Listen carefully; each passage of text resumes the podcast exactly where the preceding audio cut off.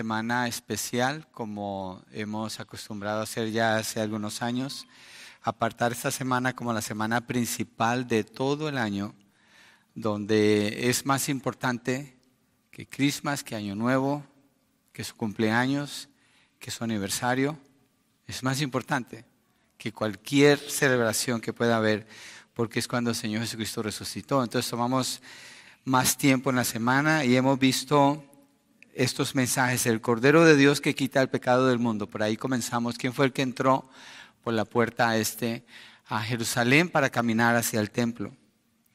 Después, el miércoles, junto con el pastor Connors, estuvimos estudiando sobre la Pascua y tomando juntos la cena del Señor. El jueves estuvimos viendo una transformación imposible cuando el texto en Efesios 2, 1 al 3 habla que estábamos muertos en nuestros delitos y pecados. Por tanto, era imposible que cambiáramos, no podíamos cambiar. Hay gente que dice, cuando ya esté bien, entonces voy a la iglesia. Pues terminar, terminará en el infierno porque nunca lo va a lograr. Nadie puede. Es necesario el sacrificio de Cristo. Después, el viernes estuvimos mirando el milagro de la cruz, una descripción de los eventos que tiene que ver con la muerte del Señor y su significado. Y hoy continuamos con un encuentro sobrenatural, la parte final de esta semana de estudios donde hemos recibido fortaleza, dirección, consuelo, ánimo, hemos sido desafiados, hemos sido confrontados con la palabra, hemos sido ricamente alimentados en nuestro espíritu. Yo le felicito a los que decidieron atender toda esta semana y le felicito por estar el día de hoy aquí también. Es un día muy importante, la culminación de toda esta celebración de la semana completa, la semana de resurrección. Es una persona muy querida para mí. Entonces, eh, vamos ahora a la predicación, un encuentro sobrenatural. Mateo 28, versos 1 al 10. Mateo 28, versos 1 al 10. Dice el texto así, pasado el día de reposo, al amanecer del primer día de la semana, María Magdalena y la otra María vinieron a ver el sepulcro. Y se produjo un gran terremoto porque un ángel del Señor, descendiendo del cielo y acercándose, removió la piedra y se sentó sobre ella. Su aspecto era como un relámpago y su vestidura blanca como la nieve y de miedo a él los guardias temblaron y se quedaron como muertos. Hablando el ángel dijo a las mujeres, ustedes no teman, porque yo sé que buscan a Jesús el que fue crucificado. No está aquí, porque ha resucitado tal como él dijo. Vengan, vean el lugar donde estaba puesto. Vayan pronto y digan a sus discípulos que él ha resucitado de entre los muertos y él va delante de ustedes a Galilea. Allí lo verán. Miren, se los he dicho. Y ellas, alejándose a toda prisa del sepulcro, con temor y gran gozo, corrieron a dar las noticias a los discípulos. De repente Jesús les salió al encuentro diciendo, saludos. Y ellas, acercándose, abrazaron sus pies y lo adoraron. Entonces Jesús les dijo, no teman, vayan avisen a mis hermanos que vayan a Galilea y allí me verán. Vamos a orar, le pedimos al Señor que nos ayude a entender este texto. Señor, queremos pedirte ayuda. No asumimos que podamos venir a un texto de la Biblia y entenderlo por nuestra propia cuenta. No tenemos esa capacidad, nadie la tiene. Tu palabra es viva, es eficaz, es inspirada por tu Santo Espíritu son las palabras que tú quisiste que estos escritores comunicaran, Señor. Por tanto, necesitamos de tu ayuda. Ayúdanos a entender. Oramos suplicando que hables a nuestros corazones, que seamos transformados por el poder de tu palabra, que salgamos diferente de lo que hemos entrado hoy, conforme tú obres en nuestras vidas. Permíteme a mí, Señor, ser fiel al entregar el texto y estar dependiendo de tu Santo Espíritu. En el nombre de Jesucristo lo pedimos, Señor. Amén y amén. El Señor Jesucristo entregó su espíritu el viernes cuando estaba clavado en una cruz. Yo no creo que fuera necesario que Él tuviera que ser clavado en una cruz para que se quedara allí recibiendo la ira de Dios el Padre. La muerte del Señor Jesucristo, como estudiamos entre semanas, fue una muerte voluntaria. Pero lo que la cruz refleja es la bajeza de la humanidad que vio la necesidad de clavarlo a Él en una cruz. Pero Él voluntariamente estuvo allí recibiendo la ira de Dios, siendo tratado por la humanidad como si fuera un criminal. Y esto nos deja ver la necesidad de la humanidad, la necesidad que el ser humano tiene de alguien que los rescate de la ira, porque frente al Hijo de Dios hicieron lo más horrendo que se le puede hacer a una persona. La cruz es lo más bajo que podía llegar un ser humano en el siglo I. Y Jesucristo llega hasta lo más bajo para alcanzarnos allí en lo más bajo de nuestro pecado y de nuestra inmundicia. Y esta obra de redención que Él hace allí en la cruz no está completa. Con su muerte ni con su sepultura falta algo más. Es necesario que Jesucristo confronte al último enemigo que es la muerte y que se levante victorioso como el Hijo de Dios, que no podía ser detenido por una cruz y mucho menos por un sepulcro.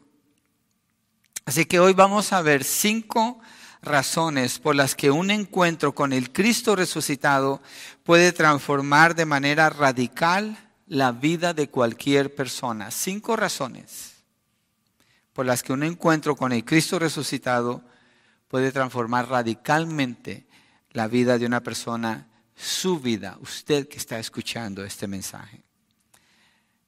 Vamos a ver Primero, una mujer es camino al sepulcro. Segundo, un mensaje, mensajero del cielo. Tercero, una noticia transformadora. Cuarto, una encomienda especial. Y quinto, un encuentro sobrenatural.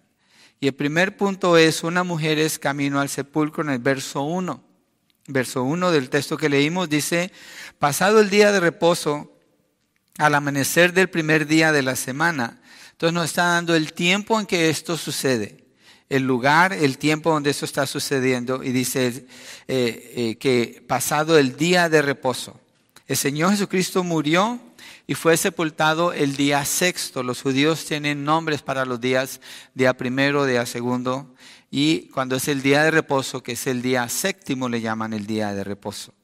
Pero Jesucristo es sepultado el día sexto, cuando, después de que es crucificado. El viernes durante la celebración de la Pascua a las 3 de la tarde. Él muere y José de Arimatea viene, él es un hombre rico y viene, Nicodemo lo acompaña, piden el cuerpo y se lo llevan a un sepulcro que está muy cerca de allí donde Jesucristo muere. Entonces, el séptimo día, que es el sábado, Jesucristo está en la tumba. Su cuerpo está descansando y el primer día de la semana, el domingo, muy temprano en la mañana, como lo había prometido, Él se levantó de los muertos. Ese sábado, que es el día de reposo, es el último sábado requerido por la ley de los judíos como el día de reposo. De allí en adelante, después de que Jesucristo se levanta de los muertos, Él viene a ser nuestro reposo y comenzamos a celebrar el descanso que tenemos en el Señor. Es ese nuevo descanso ahora en Cristo. Por eso la iglesia el domingo lo adoptó como el día donde celebramos la libertad que tenemos en el Señor Jesucristo. Nos reunimos como iglesia. Jesús vino a ser ese sábado para el creyente. Él es el descanso para el que ha nacido de nuevo, para el que cree en Él. Y ahora celebramos entonces que Él se levantó de los muertos. Y es en ese día que se desenvuelven los eventos, cuando miramos la narrativa, lo que nos da aquí, ese día se desenvuelven todos estos eventos que rodean la resurrección de Jesucristo dentro de los muertos. Y dice la segunda parte del verso 1, primero nos da el día, después nos da los personajes que llegan. María Magdalena, Magdalena y la otra María vinieron a ver el sepulcro. Juan da el dato, si fuéramos al Evangelio de Juan, de que vinieron muy temprano al amanecer el domingo. Otros evangelios dicen que cuando salió la luz, cuando rompió el alba, es cuando ellas llegan allí. Marcos dice que eran María Magdalena y María la madre de Jacobo y Salomé, y que habían comprado a especias aromáticas para ungir el cuerpo del Señor Jesucristo. Lo que esto nos muestra es que estas mujeres cuando llegan al sepulcro, ellas están buscando un muerto. Ellas están buscando un cuerpo muerto. Ellas no han creído en el anuncio que el Señor dio de que era necesario que Él padeciera, que muriera, que fuera sepultado y al tercer día se iba a levantar de los muertos. Ellas vienen buscando a un muerto. Muchas personas vienen a las iglesias buscando a un Jesús histórico, a un Jesús que está muerto en realidad porque no hay una transformación en sus vidas. Pero lo que ellas van a encontrar es una tumba vacía. Ellas no creen en la resurrección de Jesús. Es algo que no está en sus mentes. Ellas están acongojadas, tristes, afligidas por la muerte del Señor Jesucristo, lo que tienen en su mente. Y como mujeres fieles y bondadosas, quieren venir para ungir el cuerpo, embalsamarlo con especias para impedir que se, se descomponga tan rápido. Dice el verso 61 en el capítulo anterior que ellas estaban observando cuando José de Arimatea y Nicodemo pusieron el cuerpo de Jesús en la tumba. Ese detalle es muy importante porque ellas saben exactamente dónde fue sepultado. Donde Jesucristo fue sepultado es en un huerto. Cuando nosotros pensamos que una persona es sepultada, a nuestra mente viene un cementerio donde hay muchos muertos. Donde Jesucristo es sepultado, no hay un cementerio, es un huerto es propiedad de un hombre rico, José de Arimatea. Y en ese huerto él tiene un lagar que indica que es una persona rica y, y dentro de ese huerto tiene un sepulcro que él mismo ha acabado en la, en la, en pared de piedra. Él ha acabado ese sepulcro para él ser sepultado después, pero nadie lo ha usado.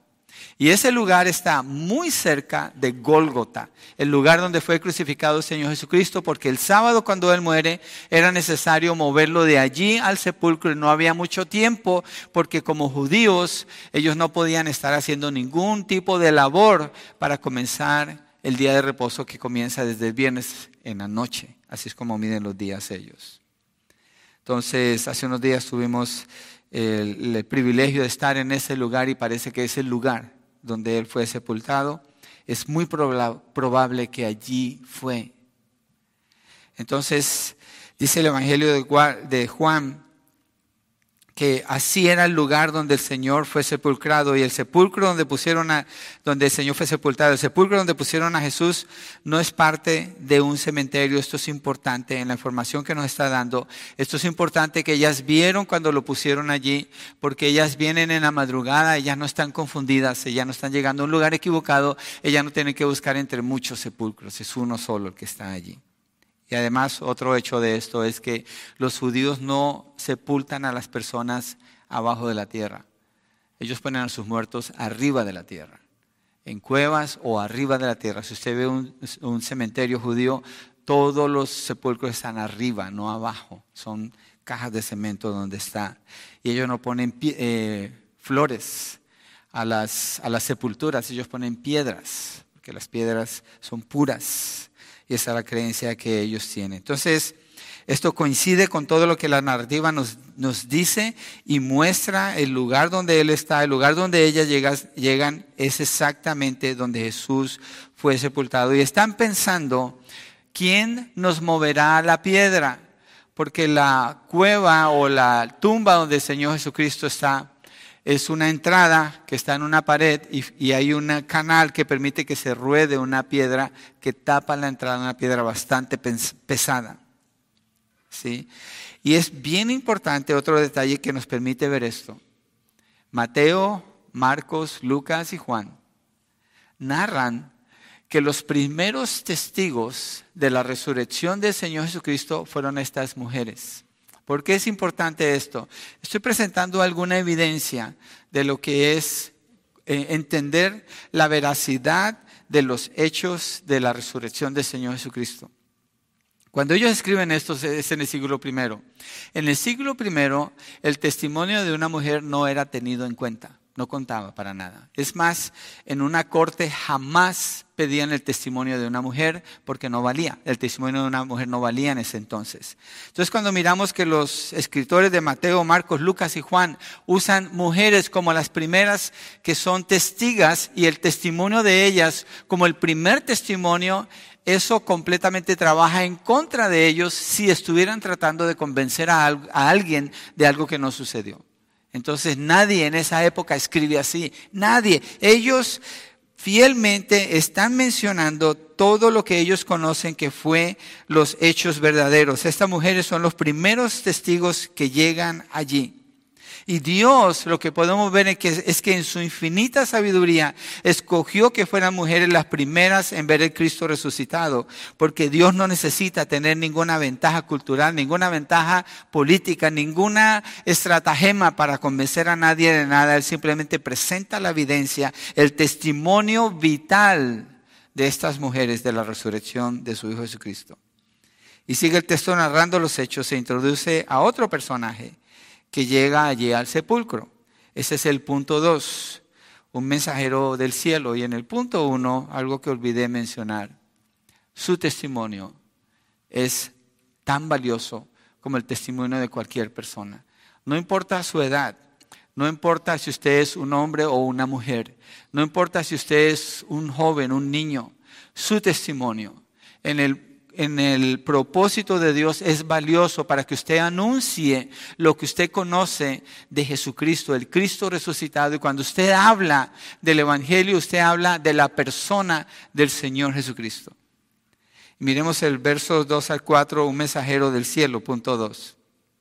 Verso 2 dice, y aquí se produjo un gran terremoto porque un ángel del Señor descendiendo del cielo y acercándose, removió la piedra y se sentó sobre ella. Este ángel despliega tal poder que al tocar la tierra se produce un terremoto y la descripción que Mateo da es de un gran terremoto. No sé si ustedes sintieron un temblor la semana pasada que pasó por aquí cerca. Pero cuando se sienten los temblores nos, nos desconciertan. Todo se sacude, todo se mueve y hay un desconcierto porque no se sabe qué sigue adelante. Obviamente sabemos que en Turquía hubo uno muy grande hace poco y alrededor del mundo así es. Entonces sucede ese terremoto allí, ese ángel se acerca y todo es removido allí. Y dice el verso 3 que su aspecto era como un relámpago. ¿Alguna vez han visto un relámpago? Es impresionante ver un relámpago. Y usualmente lo vemos a la distancia. Y las personas que lo ven cerca quedan impresionadas por el impacto. Es algo escalofriante, impresiona el resplandor, el resplandor y el poder que se despliega. Es algo único en la creación. Y Mateo dice que el ángel tiene aspecto como de un relámpago. Mire, un relámpago puede tener hasta un billón con B de lúmenes, que equivale a la luz que emitirían un millón de velas al mismo tiempo concentradas juntas en una misma área. Es algo deslumbrante lo que es un relámpago. Un relámpago puede alcanzar temperaturas de hasta 54 mil grados Fahrenheit. ¿Usted cree que su horno estaba caliente a 400 grados? Déjeme decirle que hay un poquito más de temperatura en un relámpago. Es algo sorprendente un relámpago y peligroso. ¿eh? Fuerza, el poder que hay allí. Y Mateo dice, el ángel tenía aspecto como de relámpago. Es un ser celestial que Dios ha enviado para llegar allí a la tumba y remover la piedra, sentarse en ella para manifestar la resurrección de su Hijo Jesucristo. Y este ángel está manifestándose en toda su gloria.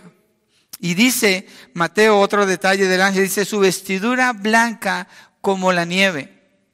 Si usted va a las montañas, y ahorita es fácil encontrar, y seguro la vio en el mes pasado, y hay nieve, debe usar lentes oscuros para proteger sus ojos, porque el reflejo lastima, cansa la vista, no puede soportar eso por mucho tiempo. La nieve tiene la capacidad de reflejar la luz del sol en un 80%. 80% de la luz que pega en la nieve se refleja. Dicen los que saben de geología que la nieve que hay en las montañas, en la tierra, cuando el sol pega allí, rechazan esa luz y se regresa otra vez al espacio y eso ayuda a mantener cierta temperatura en el planeta Tierra. Las vestiduras del ángel así son, blancas como la nieve. El blanco no absorbe la luz, el blanco rechaza la luz. Por eso se ve y manifiesta toda la gama de los colores de la luz, por eso se ve blanco. Miren, y la sábana más blanca, lavada con el mejor cloro, queda tan blanca como la nieve. Y obviamente las vestiduras de este ángel así se ven. Es otra característica celestial que indica la pureza de este ser. Eso es lo que está mostrando. ¿Y qué pasa en el verso 4? Mire lo que sigue aquí. Dice, y de miedo a él, los guardias temblaron y se quedaron como muertos. Ese es el tercer grupo de personajes en la tumba. Primero, María y la otra María, y si venía las otras mujeres que mencionan los otros evangelios. Segundo, el ángel, y ahora tenemos aquí a los soldados. Ellos ya estaban allí, pero aquí son mencionados. Y dice que de miedo a él, al ángel, los guardas temblaron y se quedaron como muertos. En el verso 65 del capítulo anterior dice que Pilato ordenó una guardia para cuidar del sepulcro por petición de los fariseos. Los fariseos le tenían tanto miedo a Jesús que hasta querían cuidar su cuerpo muerto. Y mandaron unos soldados allí con Pilato. El, texto dice que era una guardia romana. Una guardia romana consistía de los mejores y los más experimentados soldados. Eran temidos por sus enemigos. Estos hombres robustos no son securities que contrataron para que cuidaran la tumba. Son soldados entrenados para la guerra, acostumbrados a ver, sufrir todo, tiempo de todo tipo de terror y violencia y eran conocedores de la muerte pero nunca habían visto algo como un ángel. Y dice Mateo que tiemblan. Cuando el ángel viene y toca la tierra y tiembla, estos hombres tiemblan también, pero ellos siguen temblando.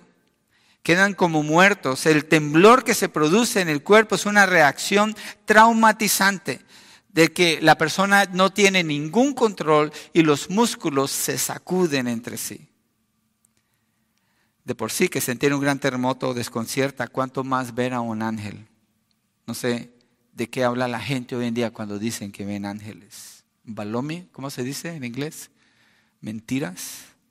Estos soldados llenos de terror quedan como muertos, están paralizados, no pueden reaccionar. Es como que sucedió un cortocircuito en su cerebro y no dice el texto que uno de ellos o alguno de ellos dice que toda la guardia cuando ven al ángel quedan como muertos, todos ellos. Este ángel es deslumbrante en su apariencia como un relámpago con vestiduras blancas como la nieve, que representa su pureza. Es un ser apartado para el servicio de Dios, con poder y autoridad para llevar a cabo el anuncio de la resurrección del Señor Jesucristo. Tiene que ser algo muy especial para ser tal anuncio, el anuncio más especial que se hace en toda la historia de la humanidad. Tiene que ser un ángel. Así como fue el anuncio del Señor Jesucristo cuando Él nace. Los que lo anuncian son ángeles. Es igual de importante la resurrección. Y al mover la piedra, esto es lo que sucede. El ángel permite así que los discípulos de Jesús puedan ver algo en la tumba. Jesús ya no está allí. Cuando el ángel mueve la piedra, Él no está moviendo la piedra para que Jesús salga. Él está moviendo la piedra porque Jesús ya no está en la tumba. Ya Jesús salió de allí, ya Él resucitó, está con un cuerpo glorificado, el mismo cuerpo con que vivió aquí en la tierra, pero una condición glorificada y las paredes no son un obstáculo para Él. Al mover la piedra se comprueba que la tumba no era suficientemente poderosa para detener a Jesús. Al mover la piedra el ángel probó como los romanos y los judíos no tenían el poder ni la autoridad para impedir que Jesús llevara a cabo su propósito de levantarse de los muertos. Así que la piedra está removida. Todo obstáculo está quitado de por medio. Y los primeros testigos pueden entrar y ver el sepulcro vacío. Yo le invito a usted que está escuchando esta narrativa, venga, mire, la tumba está vacía. Él ya no está allí. Es la única tumba en toda la tierra donde el muerto no está allí todavía, donde el cuerpo no se descompuso, donde hubo un milagro. Él se levantó de los muertos. Él no está allí. Venga y vea, de acuerdo a las escrituras, la realidad de que Jesucristo vive. Y Él puede vivir hoy en su corazón si usted no le ha entregado su vida al Señor Jesucristo. Venga y vea al Hijo de Dios que murió en la cruz, recibiendo la ira del Padre para pagar por sus pecados. Voluntariamente, por amor, Dios hizo esa obra para que usted tenga la salvación de su alma. No se vaya de aquí pensando que Jesucristo todavía está muerto. Él vive. A través de las páginas de la Biblia, nosotros vemos la tumba vacía. A través de las páginas de la Biblia nosotros estamos siendo transportados dos mil años atrás para ver los eventos que sucedieron allí. Ciertamente allí estuvo ese ángel, ciertamente allí estaba María Magdalena, ciertamente esta guardia de soldados pasó la noche cuidando esa tumba y ellos quedaron como muertos, paralizados al ver la pureza del ángel. Nosotros podemos ver eso el día de hoy.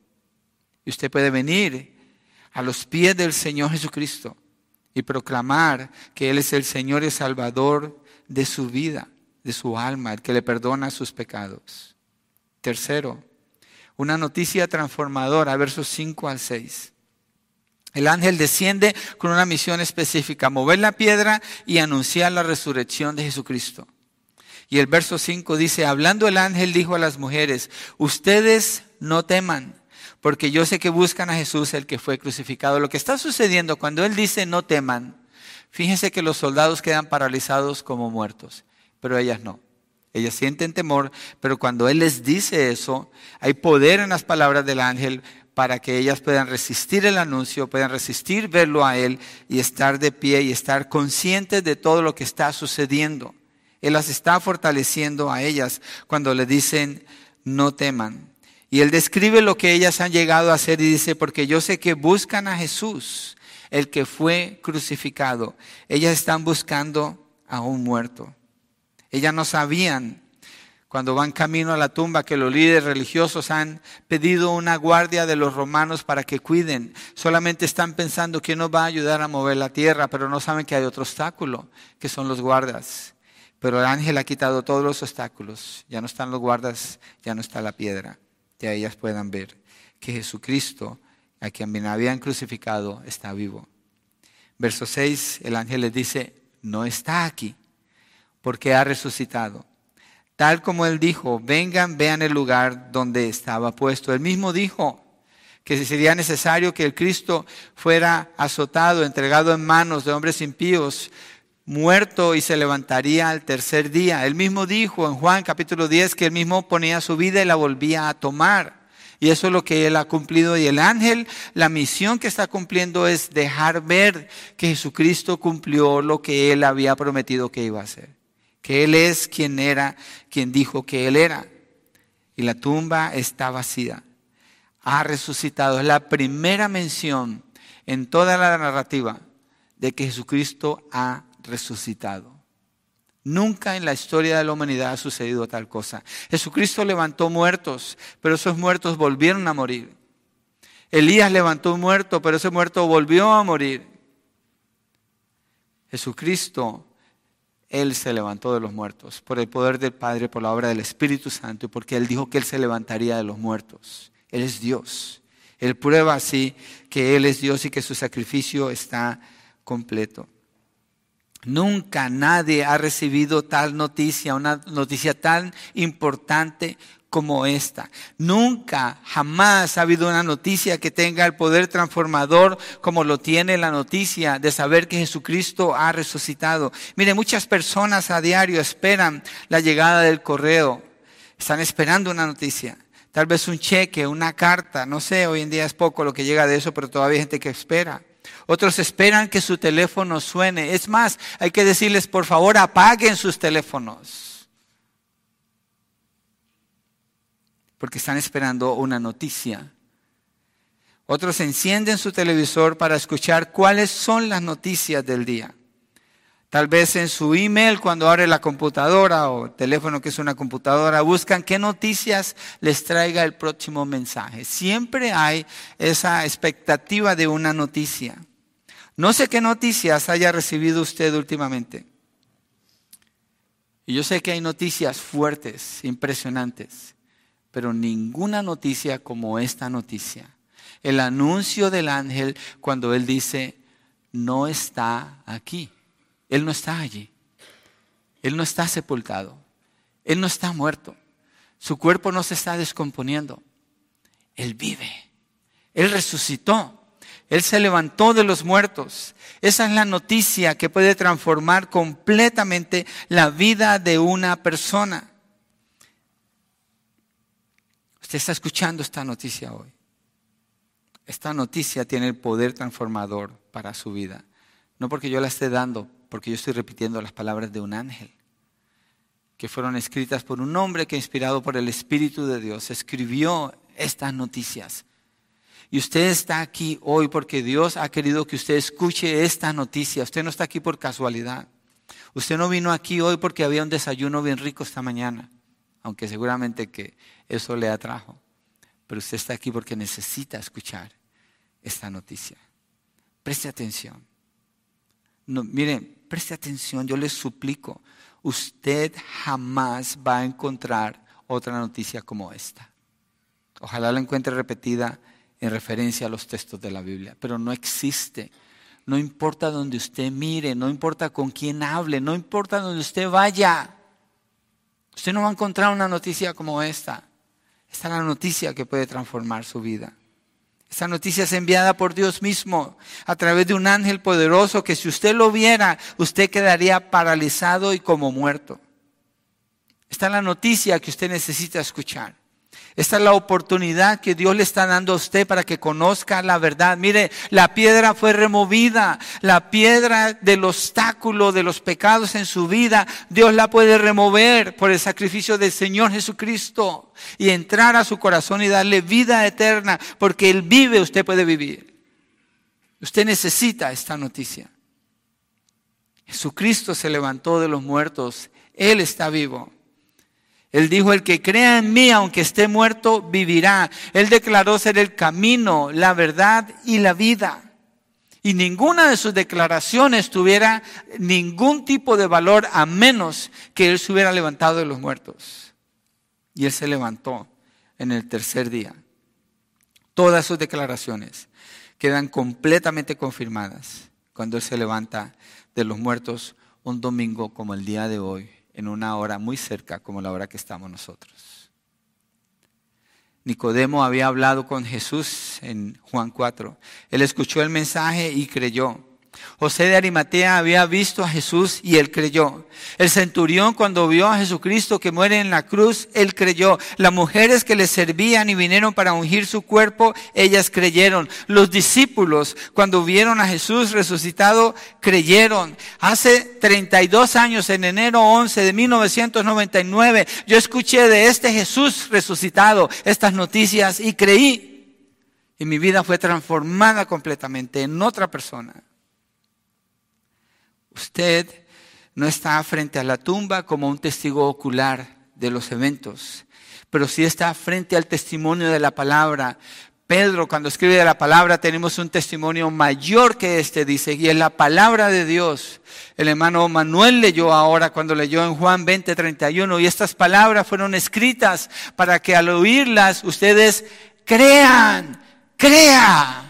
Abra su corazón a la verdad del Señor. Deje que Dios abra su vida y responda en fe.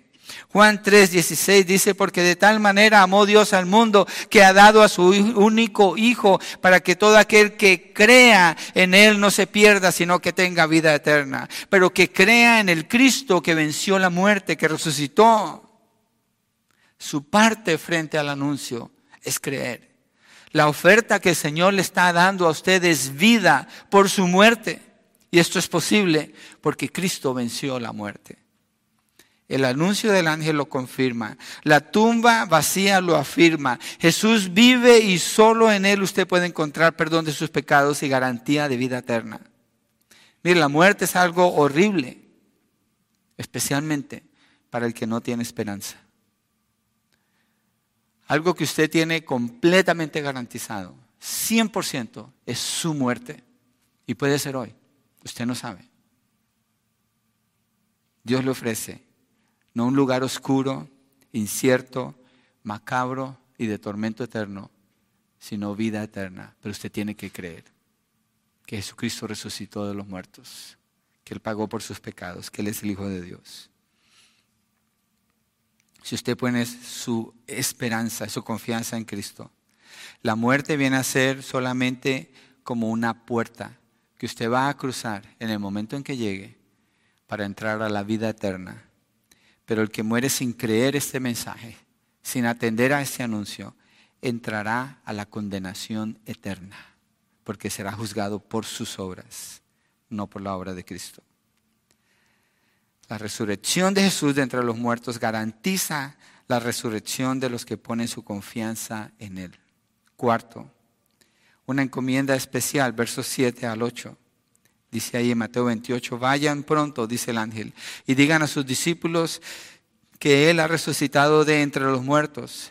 Él va delante de ustedes a Galilea, allí lo verán. Miren, se los he dicho. Y ellas, alejándose a toda prisa del sepulcro con temor y gran gozo, corrieron a dar las noticias de los discípulos.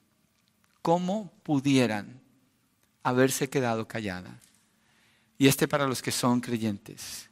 ¿Cómo un creyente puede pasar toda su vida sin hacer discípulos. Como un creyente puede pasar toda su vida sin ver a una persona que venga a Cristo, a los pies de Cristo. Como un creyente que dice que es un creyente puede vivir sin anunciar, sin dar este anuncio maravilloso, sin usar sus palabras para decirle a las personas que están en las tinieblas, en el pecado, en la muerte Cristo vive, Él puede salvar tu vida.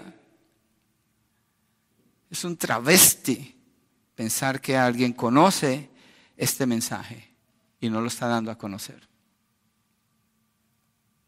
El ángel le, dije, le dice a las mujeres, vayan y anúncialo. Es la primera vez que ya escuchan el mensaje y salen corriendo, tienen temor, pero salen corriendo para hacer qué? Para dar el mensaje para anunciarle a los discípulos, tienen que saber, Jesucristo resucitó. ¿Cómo usted dice que es cristiano y no lo anuncia? ¿Cómo es que no hay fruto? Es una buena pregunta. Yo no puedo juzgar el corazón de nadie, no los conozco tanto para decir. Pero le hablo desde las escrituras, desde lo que este texto nos está mostrando. El cristianismo para muchas personas es una cultura, es el checkmark que fui el domingo. Tengo una religión, soy cristiano. Pero no hay evidencia. Ahorita vamos a llegar allí, usted va a ver la evidencia, es notable. Cuando una persona experimenta y entiende y cree en la resurrección del Señor Jesucristo, es notable, es impresionante el cambio, el poder en la vida de esa persona, la transformación, es inevitable verlo. Es inevitable verlo en estas mujeres. No vamos a ir ahí, pero Lucas 24, 8 al 12 dice que las mujeres corren y dan el anuncio a los discípulos y los discípulos las escuchan y no creen. No creen. Ellos pensaron que todo había terminado, que su Señor había sido muerto y todas sus esperanzas habían muerto con él, pero no era así.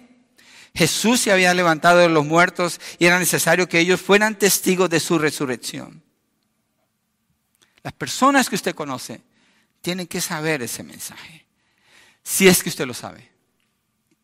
Y usted tiene que tomar una decisión. Usted está en una religión llamada cristianismo o usted está en Cristo. Usted está en una religión en la que se acostumbró, tal vez lo crearon, lleva años allí y usted piensa que es cristiano o usted ha tenido un encuentro con el Cristo resucitado. Para muchos Jesús todavía está clavado en la cruz. Él resucitó de los muertos él vive. Y Mateo muestra en el siguiente verso lo que sucede con este encuentro. Un encuentro sobrenatural. Punto 5. Versos 9 al 10. De repente Jesús le salió al encuentro diciendo, saludos. Y ellas acercándose, abrazaron sus pies y lo adoraron. Cuando ellas ven a Jesús resucitado, ellas han escuchado el anuncio del ángel. Ellas ya creyeron con el anuncio del ángel fue suficiente para que ellas creyeran.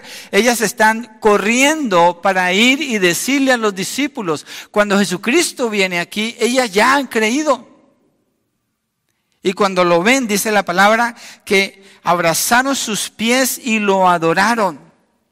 Se postraron a los pies del Señor. Adoración significa postramiento total, cara al suelo ante un ser superior. Y eso es lo que ellas están haciendo aquí una entrega, un dejamiento total, abrazando los pies del Señor Jesucristo. Y el Señor inmediatamente las ministra y les dice, no teman, no teman, porque aún este encuentro es algo impresionante para ellas.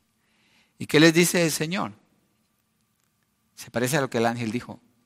Vayan, avisen a mis hermanos que vayan a Galilea y allí me verán. Si usted ha tenido un encuentro con el Señor Jesucristo, usted tiene un mensaje. Y si usted no lo está, no lo está dando, shame on you.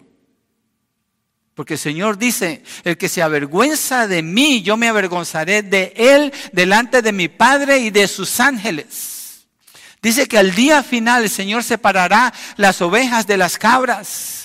Dice que muchos le dirán, Señor, Señor, pero en tu nombre hicimos esto, en tu nombre hicimos milagros. Y el Señor les dice, apártense de mí, hacedores de iniquidad. ¿Por qué? ¿Qué los caracterizaba si ellos pensaban que eran cristianos? Cristianos, porque el lenguaje que están usando es bíblico.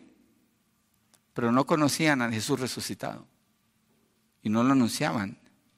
Y hay una separación eterna allí. Jesús la fortalece a ellas. El ángel las había fortalecido también.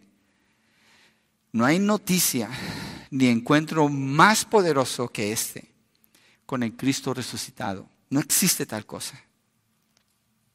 Las personas viven entretenidas hoy en día con sus teléfonos, buscando algo que les sorprenda, buscando algo que les llene el ojo. ¡Wow! Y ahí están sharing. ¿Qué sigue?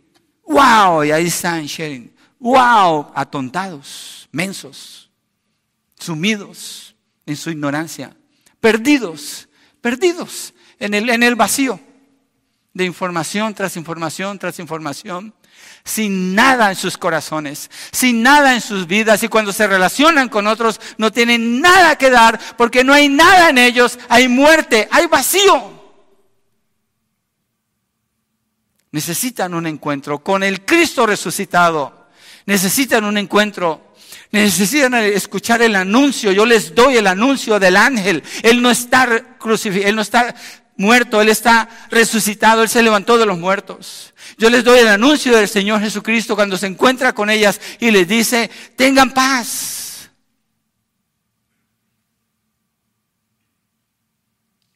Ellas se acercaron, lo abrazaron y le adoraron.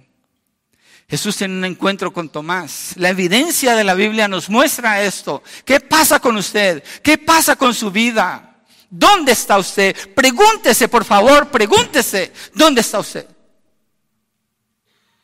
¿Qué pasaría si usted hoy se muere?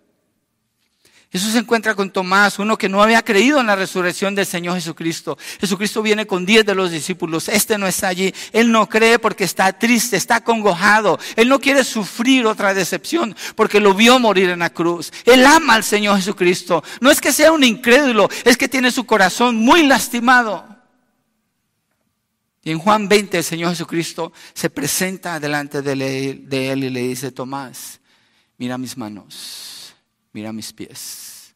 Mete tu, mano en mi costado, toca mi herida, para que sepas que yo soy. ¿Qué indica eso?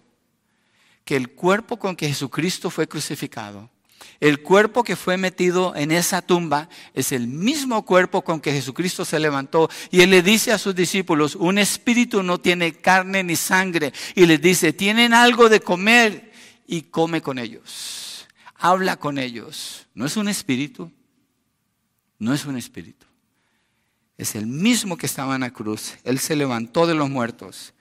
Y Tomás, y lo leyó el hermano, dijo, mi Señor y mi Dios.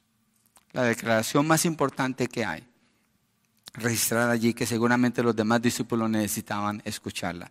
¿Cuál es su declaración frente al Cristo resucitado? ¿De qué habla usted? Déjeme le pregunto, ¿de qué hablaba usted esta mañana cuando venía para acá? ¿De qué ha estado hablando usted con su familia esta semana cuando hemos estado estudiando texto tras texto tras texto, tratando de meditar en el mensaje de la palabra que nos traiga conciencia, que nos despierte, que nos sacuda, que nos mueva a la fe? Pero la fe si no tiene obras es muerta, es algo falso, superficial, no sirve. Pero si verdaderamente Dios ha hablado a su corazón, tiene que estar este anuncio. El ángel le dice a ellas, vayan y anuncien. Jesucristo viene y habla con ellas y le dice, vayan y anuncien.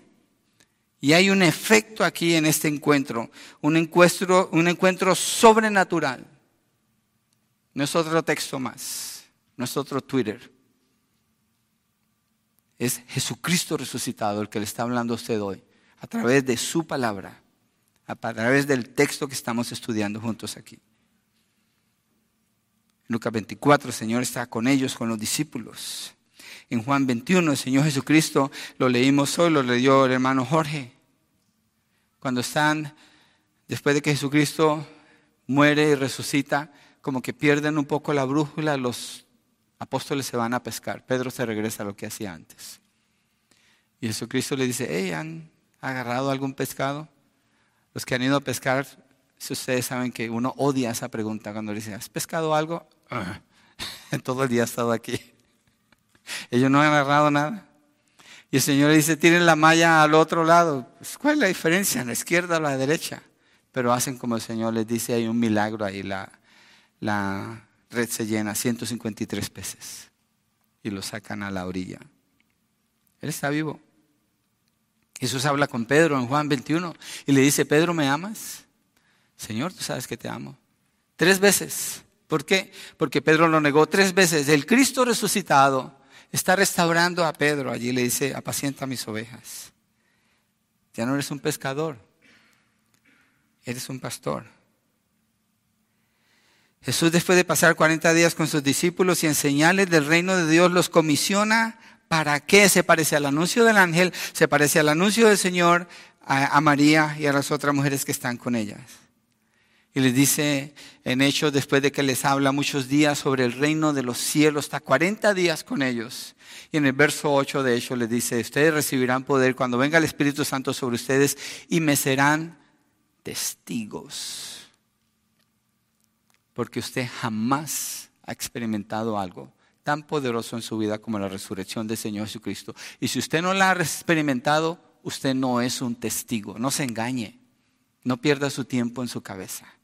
Más bien clame a Dios por misericordia, para que usted pueda ser un testigo. Jesucristo los comisiona a ellos y les dice, ustedes me serán testigos en Jerusalén, Judea, Samaria y hasta los confines de la tierra. Mateo 28, versos 19 y 20. Vayan y hagan discípulos a todas las naciones, bautizándolos en el nombre del Padre, del Hijo y del Espíritu Santo. Y aquí yo estoy con ustedes, el Cristo resucitado. Estoy allí a su lado hasta el fin, es decir, toda tu vida te la vas a pasar testificando. Eres un testigo de la evidencia de la resurrección del Señor Jesucristo. Ninguna religión en el mundo clama esto. Cero. Todo lo que piensan es cómo Dios me bendice, cómo Dios me ayuda. Señor, permite que no me pase nada hoy. Señor, permite que llegue bien a mi trabajo, que regrese bien a mi casa. Señor, permite que tenga esto, que logre aquello. Mi, mi, mi, mi, mi. Jesucristo dice, vayan, sean testigos. Si verdaderamente el poder de Dios ha tocado su vida, usted es un testigo. Si no, entonces usted es un Joy Soccer, una persona que nomás está absorbiendo, absorbiendo y absorbiendo y queriendo que Dios le sirva a usted. No es así. Jesucristo resucitado. Él resucitó con autoridad y con poder. Y con ese encuentro sobrenatural trae una transformación a todos sus discípulos. Transforma todavía más a estas mujeres. Radicalmente la vida de estos hombres fue completamente volteada. Ellos comenzaron a predicar después en, Hechos, cuando comienza la iglesia en el capítulo 2, y dice que hicieron de la resurrección del Señor Jesucristo el tema de su predicación. ¿De qué habla usted? ¿Usted es testigo de qué? ¿De qué? ¿De qué es testigo usted? En, Hechos 2 dice que Pedro predica y se convierten como tres mil personas. En Hechos 4 se convierten cinco mil personas. ¿De qué predicaron ellos? Del Cristo resucitado. De eso predicaron. Y empezaron a salir y con el poder del Cristo resucitado sanaban a los enfermos, hacían milagros y prodigios. En Hechos 5 los quieren matar a los discípulos porque están predicando al Cristo resucitado. Estos hombres estaban encerrados después de que Cristo murió. Estos hombres estaban con las puertas enllavadas adentro, con temor, dudosos, perdidos, sin ruta. Pero cuando vieron al Cristo resucitado, algo pasó en ellos, una transformación. La religión solo le puede presentar a usted cierto conocimiento de la verdad de Dios. Pero no estamos hablando de una religión. El día de la resurrección, este domingo, no estamos presentando una faceta más de la religión cristiana. Estamos hablando del Cristo resucitado, de la persona del Hijo de Dios. Estos hombres lo vieron y fueron transformados. En Hechos 7, Esteban predica a Cristo resucitado y muere siendo apedreado, anunciando al Cristo resucitado y hablando con el Cristo resucitado cuando lo ve en el cielo a la derecha de Dios Padre. Pablo era un hombre que perseguía a la iglesia del Señor y el Cristo resucitado se le aparece y lo transforma. Él mismo dice en 1 Corintios capítulo 15, soy como un abortivo, como el último, como uno fuera de tiempo que conoció a Jesucristo. Y dice la palabra en Gálatas que él fue a encontrarse con los apóstoles para comparar el mensaje que el Cristo resucitado le dio del Evangelio para comprobar que él estaba llevando el evangelio correcto. Cristo le enseñó a él el evangelio que él predicaba y Pablo se presentaba como un siervo, como un esclavo del Cristo resucitado. Y declaró en Filipenses 1:21, para mí el vivir es Cristo y el morir es ganancia. Si para usted el vivir es Cristo, ¿de qué habla? De Cristo. ¿Qué es lo que consume sus pensamientos? Cristo. ¿Qué es lo que le despierta en la mañana? Con deseo de vivir, de luchar, de trabajar, de seguir adelante. Cristo, el Cristo resucitado. Pero si es una religión, pues bueno, ya hice mi devocional. Ya leí mis tres versículos del día. Ya, ya hice mi parte. Check. No poder, no vida. El Cristo resucitado no es una religión. Jesucristo no estableció una religión. La, resurrección tiene que ser el tema central de nuestras vidas. Lo fue de la predicación de los apóstoles, lo fue de las epístolas de Pablo y de las epístolas de Pedro. Primera de Corintios 15 es considerado el capítulo esencial, central. Es como el eje donde se mueve toda la rueda de la doctrina cristiana, porque habla de la resurrección de Jesucristo. De eso es, ese es el mensaje central. El apóstol Juan describe a Cristo resucitado cuando escribe el libro de Apocalipsis y Jesucristo dice, yo soy el que estaba muerto y ahora vivo y tengo en mis manos las llaves de la muerte y del Hades. Está hablando de su poder, de su conquista sobre la muerte.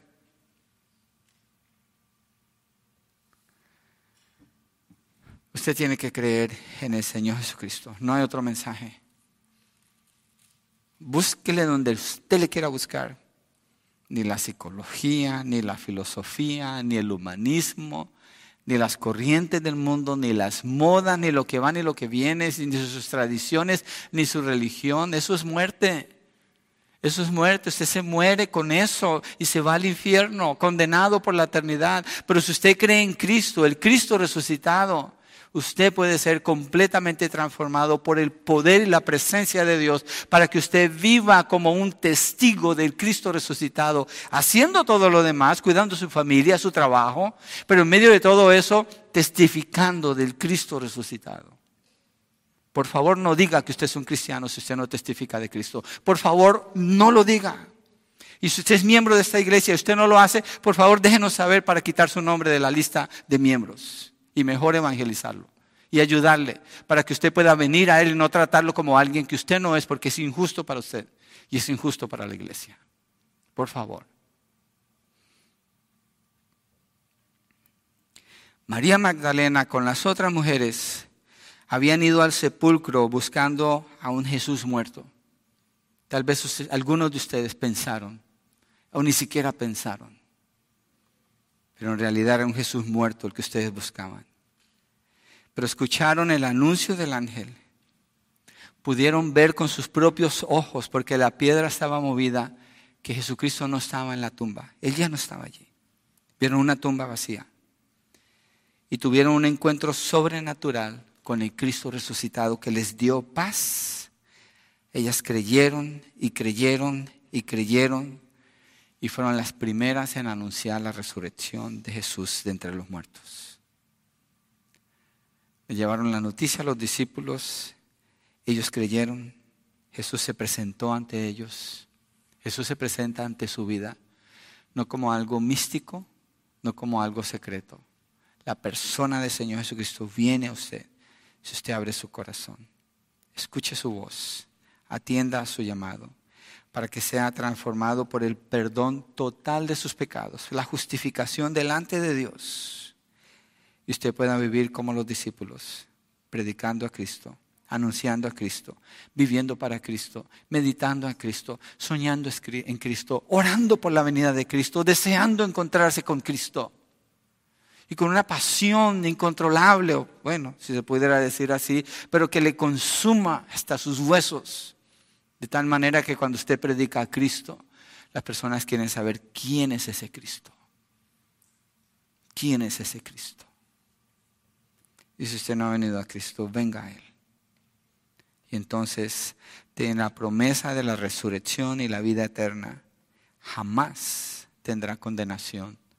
Jamás porque Cristo resucitado venció al último enemigo, que es la muerte. Vamos a ponernos de pie y cerramos con una oración.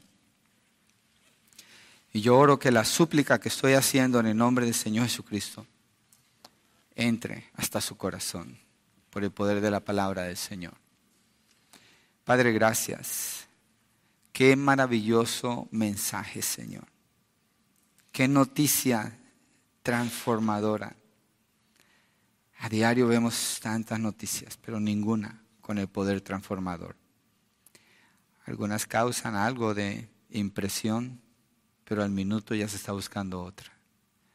Pero no con el Cristo resucitado.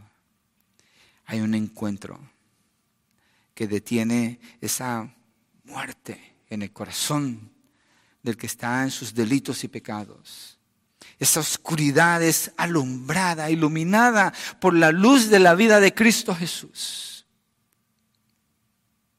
Esa condena, esas cadenas son rotas por el sacrificio de Cristo en la cruz del Calvario que pagó para limpiar cada una de esas faltas.